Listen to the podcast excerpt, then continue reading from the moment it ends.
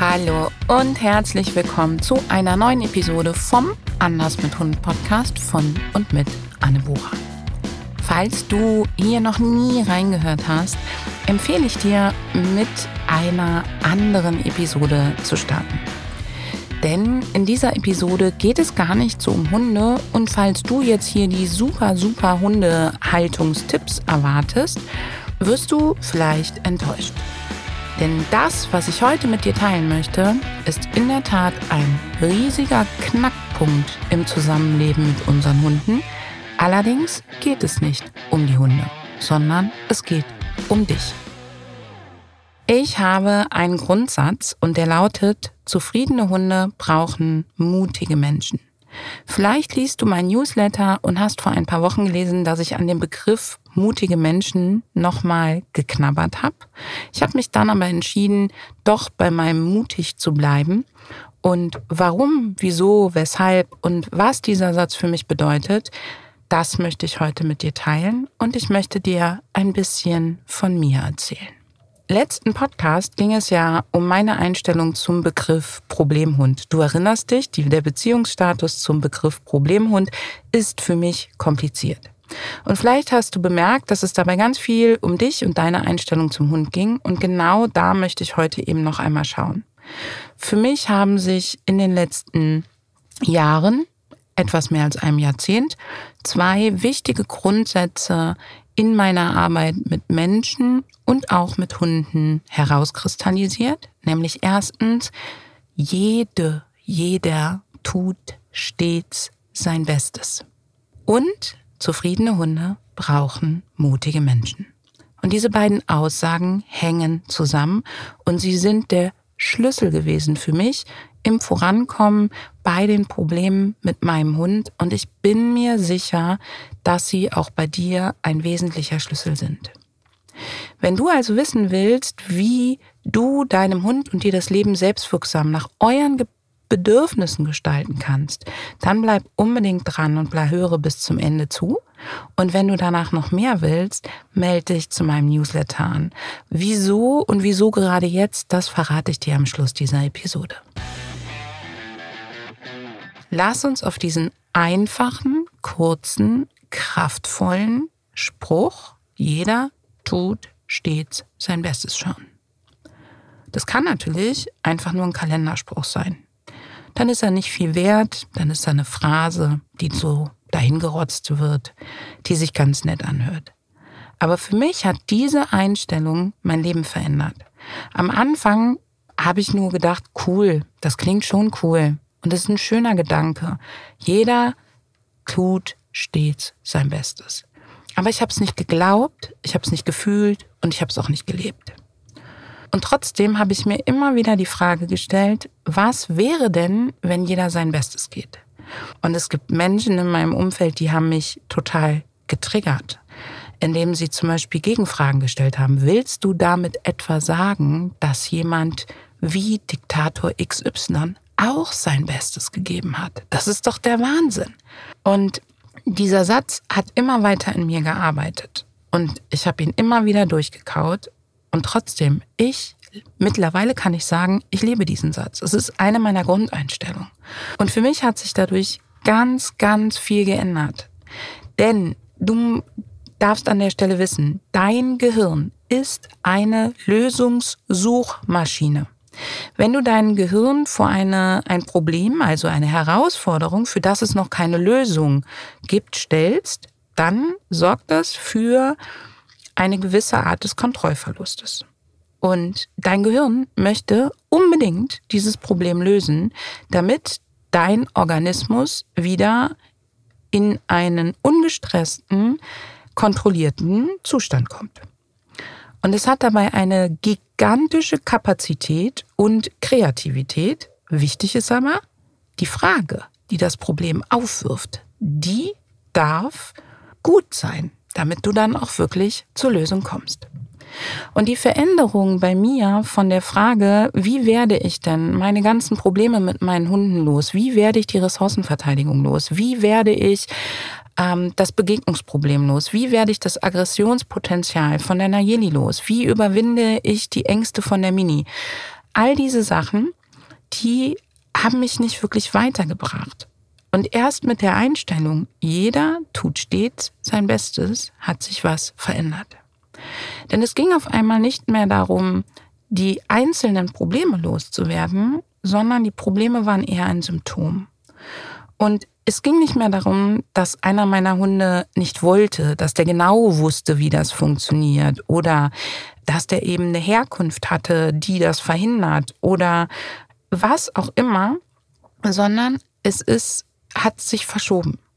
Im ersten Schritt hat es sich verschoben in den Gedanken, meine Hunde sind eben ein bisschen anders, sie sind lernspeziell, verhaltenskreativ, verhaltensoriginell. All diese Wörter, die wir nutzen, wenn wir dem Hund kein Problem andichten wollen oder den Hund nicht zum Problem machen wollen und gleichzeitig etwas Freundlicheres haben möchten, eine Erklärung haben möchten, warum es nicht funktioniert.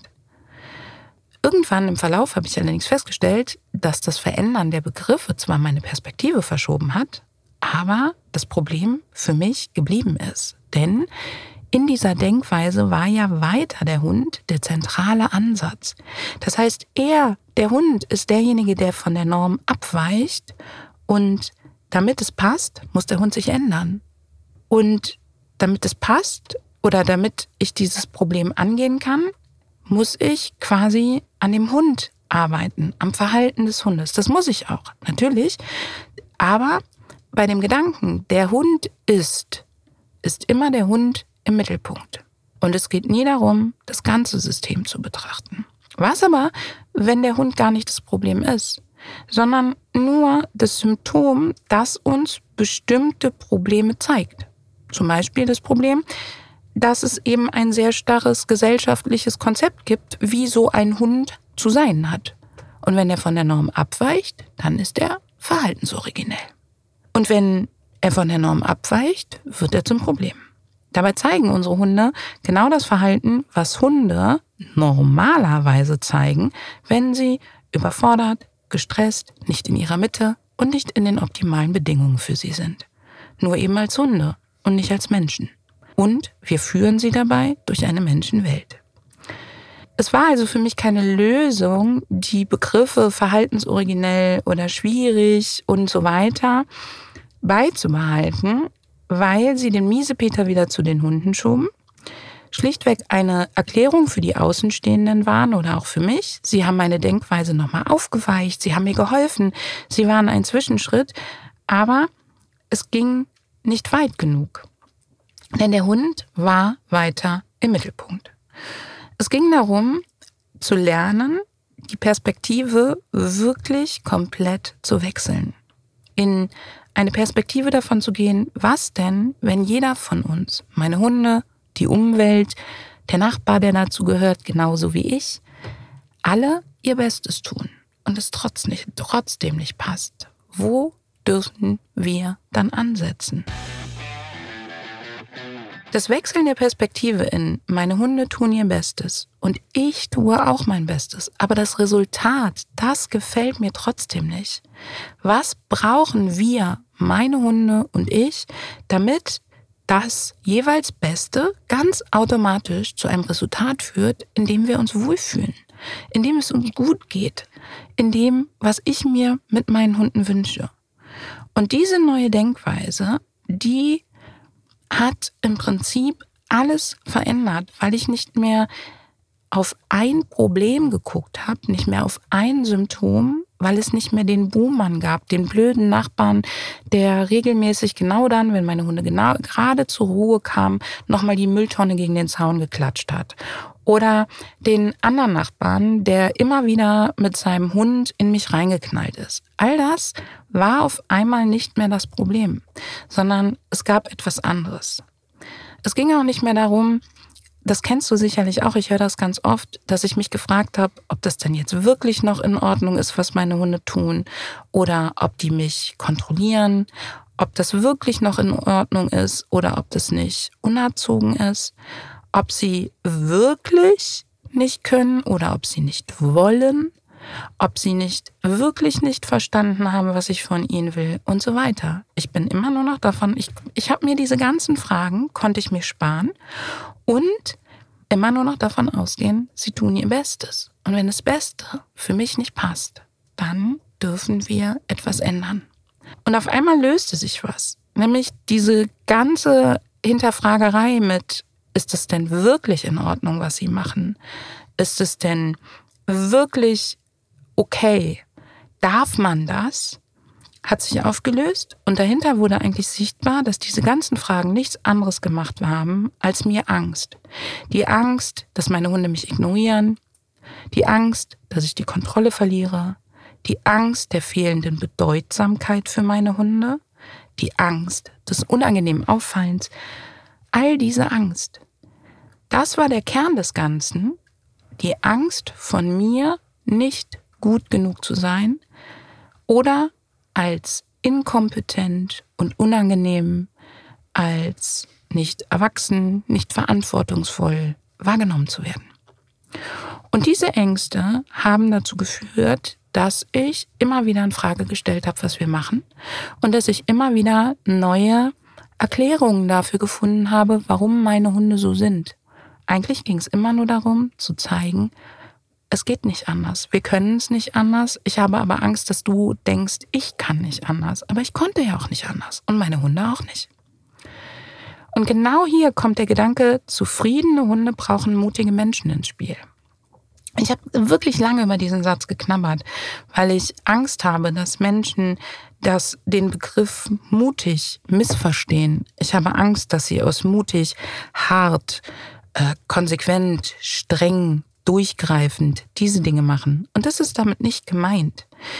Ich habe mich für den Begriff Mut entschieden, schon vor einigen Jahren. Dadurch ist übrigens auch der Begriff der Brave, Brave bedeutet ja so viel wie mutig oder tapfer, der Brave-Methode ursprünglich entstanden, weil für mich Mut der Definition von Nelson Mandela folgt.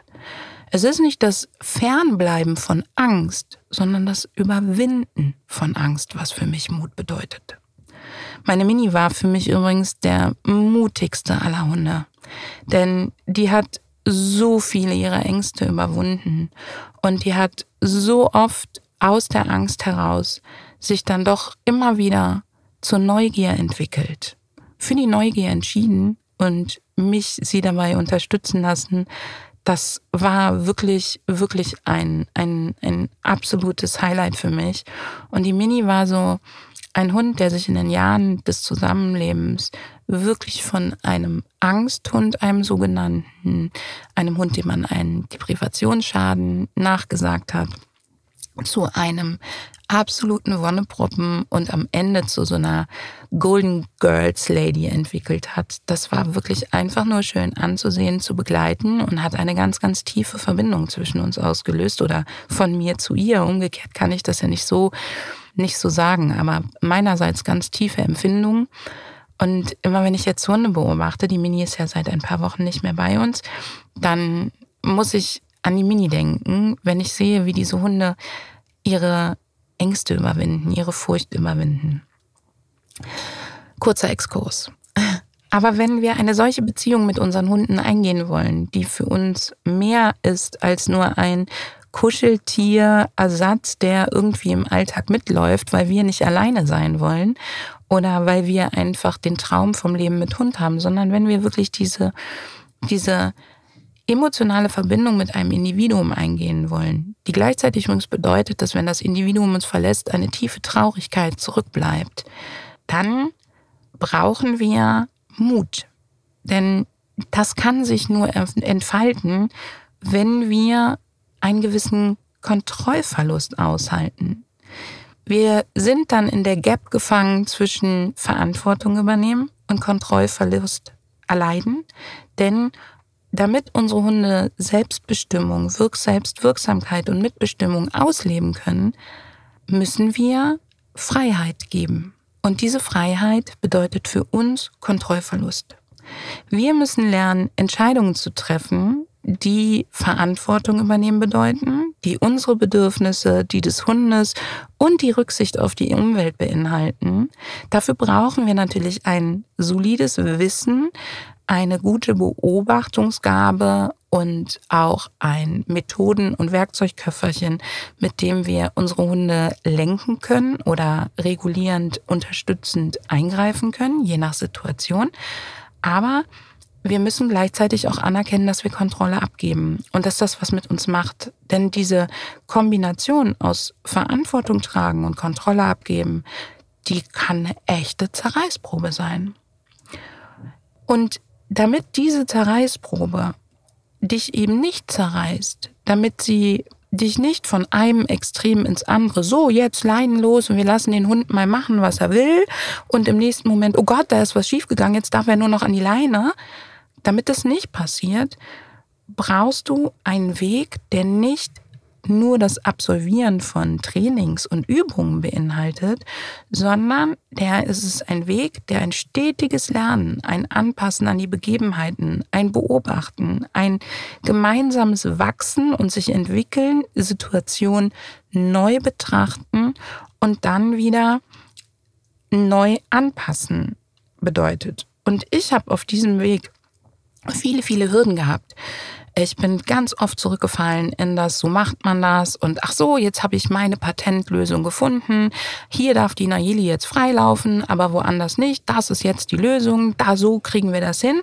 Und es war dann für eine Zeit auch immer in Ordnung. Aber dann ist irgendwas passiert. Zum Beispiel, ich habe die Nayeli an bestimmten Stellen immer freilaufen lassen und dann ist eben doch irgendwas passiert ist, war plötzlich ein fremder Hund da oder ein Radfahrer, den wir noch nie getroffen hatten. Und dann hatte ich das Gefühl, oh Gott, oh Gott, oh Gott, jetzt kann ich die hier nie wieder von der Leine lassen, weil jetzt ist was Dummes passiert und jetzt muss ich sie hier immer an die Leine nehmen. Und ich bin immer wieder zurückgeschnackt dahinter.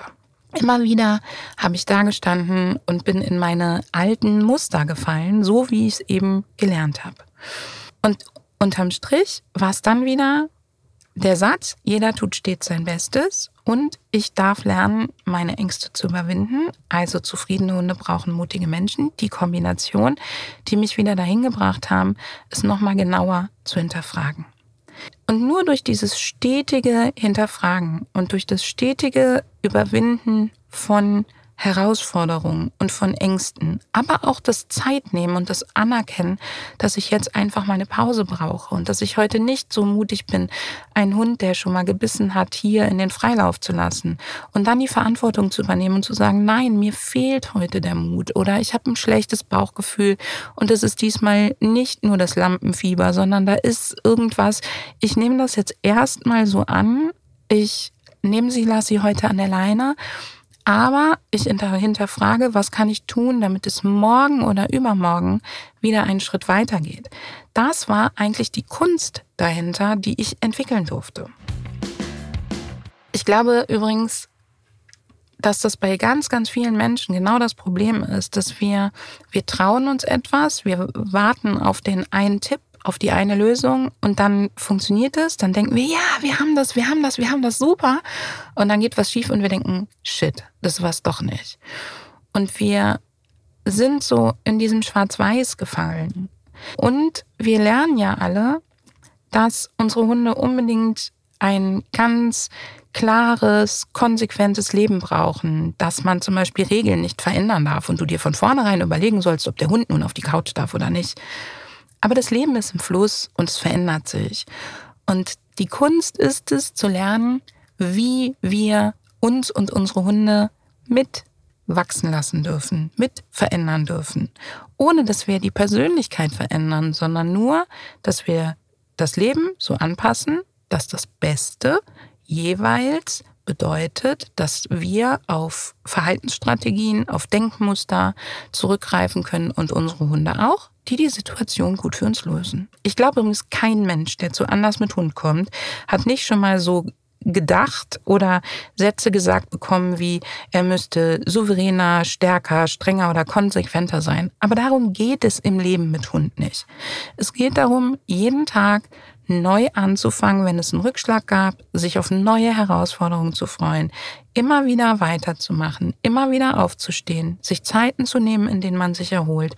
Und es geht darum, eine eigene Klarheit zu entwickeln und immer weiter zu denken, sich immer weiter zu schälen, wohin will ich eigentlich? Was will ich eigentlich im Leben mit Hund? Wie will ich das? Und dabei die eigenen Ängste zu überwinden. Damit es gelingt und es für den Hund auch erkennbar ist und nicht im Chaos versinkt, der Hund also nicht in einer totalen Strukturlosigkeit und einer fehlenden Erwartungs- oder Vorhersagesicherheit hängen bleibt, damit der Hund wirklich lernt, das auch mitzugehen, brauchen wir eine gute Kommunikation. Und je klarer du wirst, je mehr du zu dir stehst, desto authentischer wirst du und desto mehr wird es für deinen Hund leicht, dich zu lesen und zu erkennen, was du möchtest. Desto vorhersehbarer wirst du oder desto klarer wird deine Sprache mit ihm. Damit das gelingt, brauchst du auch ein, ein gutes Werkzeugköfferchen, in dem sind Methoden und Ansätze und Übungen, wie dein Hund etwas lernt. In dem ist das tiefe Verständnis darüber, wie Lernprozesse beim Hund passieren. Und wie man den Umgang und die Kommunikation so gestalten kann, dass man eben stetig anpasst, dass man eben stetig optimiert. Der ist nur nicht so starr in diesem, so macht man das und nicht anders. Hunde müssen halt, dürfen nicht auf die Couch oder Hunde dürfen nicht hinter dir durch die Tür gehen oder ähm, wenn der Hund zurückkommt, macht man eben das und das. Er denkt nicht schwarz-weiß, sondern er denkt schrittweise dieses Methodenköfferchen. Ich gebe dir jetzt ein ganz plakatives Beispiel und bitte versteh mich nicht falsch. Ich möchte einen Hund nicht mit einem Nagel vergleichen. Aber wenn du einen Hammer schwingst, rechnet dein Kopf ganz automatisch, wie viel Druck übe ich aus, wie viel Schwung hole ich, wie setze ich den Hammer an, wie halte ich den Nagel fest, wie viel Kraft brauche ich, wie viel Schläge mache ich. Dafür musst du nicht die physikalischen Formeln, die dahinter stecken, im Detail wissen, sondern du hast eine ganze Menge in deinem Leben gelernt. Du hast Menschen beobachtet, die Nägel in die Wand geschlagen haben. Du hast die auf die Finger gehauen. Du würdest vermutlich nicht auf die, du hast gelernt, wo Nägel man, wo man Nägel reinschlagen kann, wo nicht und wo es vielleicht eine Grauzone gibt. Du würdest nicht auf die Idee kommen, den Hammer gegen eine Glasfensterscheibe zu schwingen, es sei denn, du möchtest dich befreien oder möchtest diese Scheibe zerstören. Aber nicht um einen Nagel da reinzuschlagen und zu erwarten, dass der hält. Das heißt, du hast all diese Mechanismen, die dahinter sind, hast du gelernt. Dafür brauchtest du nicht die hochkomplexen Formeln der Physik. Du musstest nicht lernen, wie Druck und Gegendruck, wie Kräfte, wie Kerbschläge, wie Luftdruck, wie Schwerkraft und alles miteinander wirkt. Aber du hast das Prinzip und die Mechanismen dahinter verstanden. Und du hast sie angewendet. Und du hast dabei Nägel krumm geschlagen und bestimmt auch was kaputt gemacht. Und genau das wollen wir mit dem Hund ja nicht. Deswegen ist da mal wieder mein Rat, such dir Unterstützung, die dir das beibringen kann. Und zwar auf eine Art und Weise, wo du nicht nur stur Übungen und Anleitungen folgst, sondern, und ich muss gerade ein bisschen schmunzeln, weil ich letztens das Feedback auf diesen Podcast gehört habe, dass das nicht gekriegt habe, dass das nichts mit Hunden zu tun hat, sondern philosophischer Scheiß ist. Und genau darum geht es aber ja vielleicht.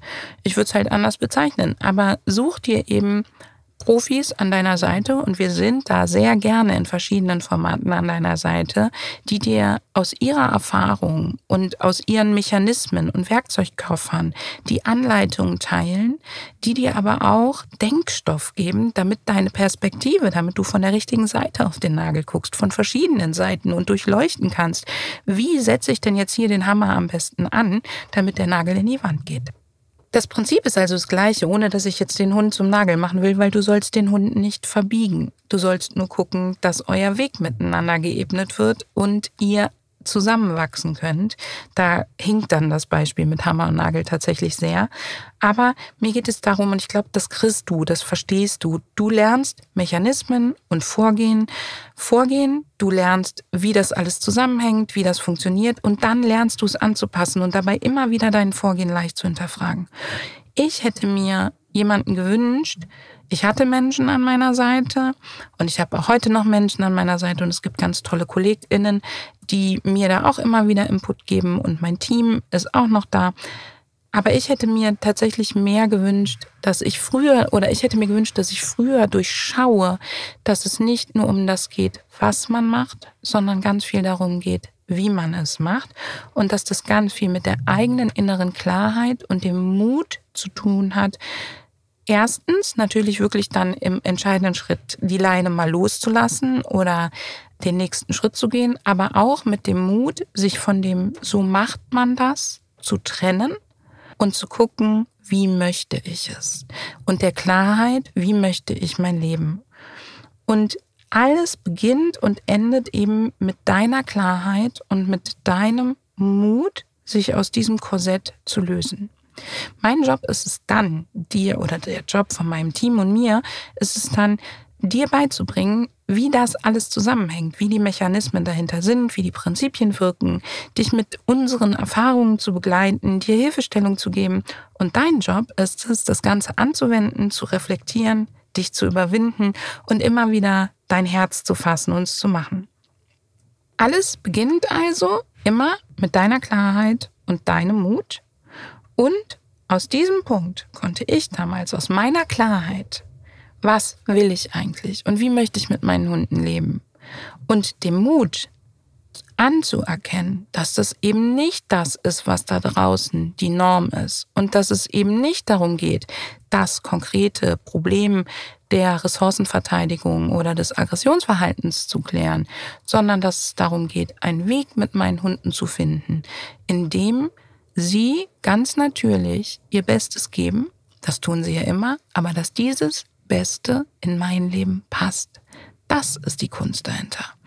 Und dann entwickelt sich daraus etwas aus einer Mischung aus Wissen, Erfahrung, Anwenden, Reflexion weiterlernen, immer wieder hinterfragen, die Selbstvorwürfe abschütteln. Das ist übrigens das, was mir am schwersten fällt, gerade im Moment kommt da noch mal ganz, ganz viel hoch in, im Zuge des Abschieds von meinen Hunden.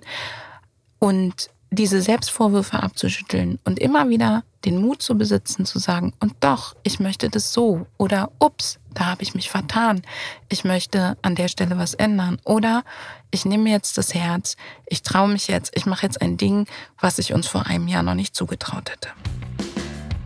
Von diesem Punkt zu überlegen, was, wenn jeder stets sein Bestes tut und was ist das Beste, was wäre das Beste, um das Zusammenzuleben gemeinsam hinzubekommen, konnte ich ganz, ganz andere Fragen entwickeln, um meine Lösungsmaschine in meinem Gehirn anzuschmeißen.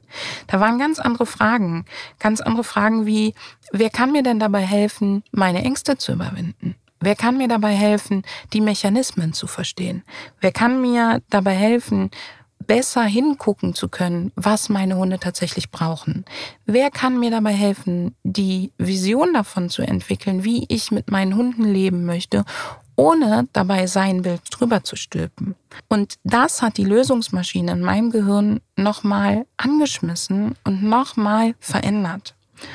By the way, es hat sich nicht nur die Perspektive auf mich und meine Hunde geändert, sondern auf mein gesamtes Leben und auf mein gesamtes Umwelt und auf alle, die auf mich einprasseln und sie waren auf einmal nicht mehr rücksichtslos oder sie wollten uns nicht mehr schaden, sondern all das, was sie gegeben haben, versteht sie ihr Bestes. Klingt furchtbar friedlich, gelingt mir nicht immer, auch das, ich übe es, ich übe es weiter. Und manchmal gibt es natürlich Menschen, zum Beispiel meine Mama oder mein Mann, die können mich furchtbar triggern.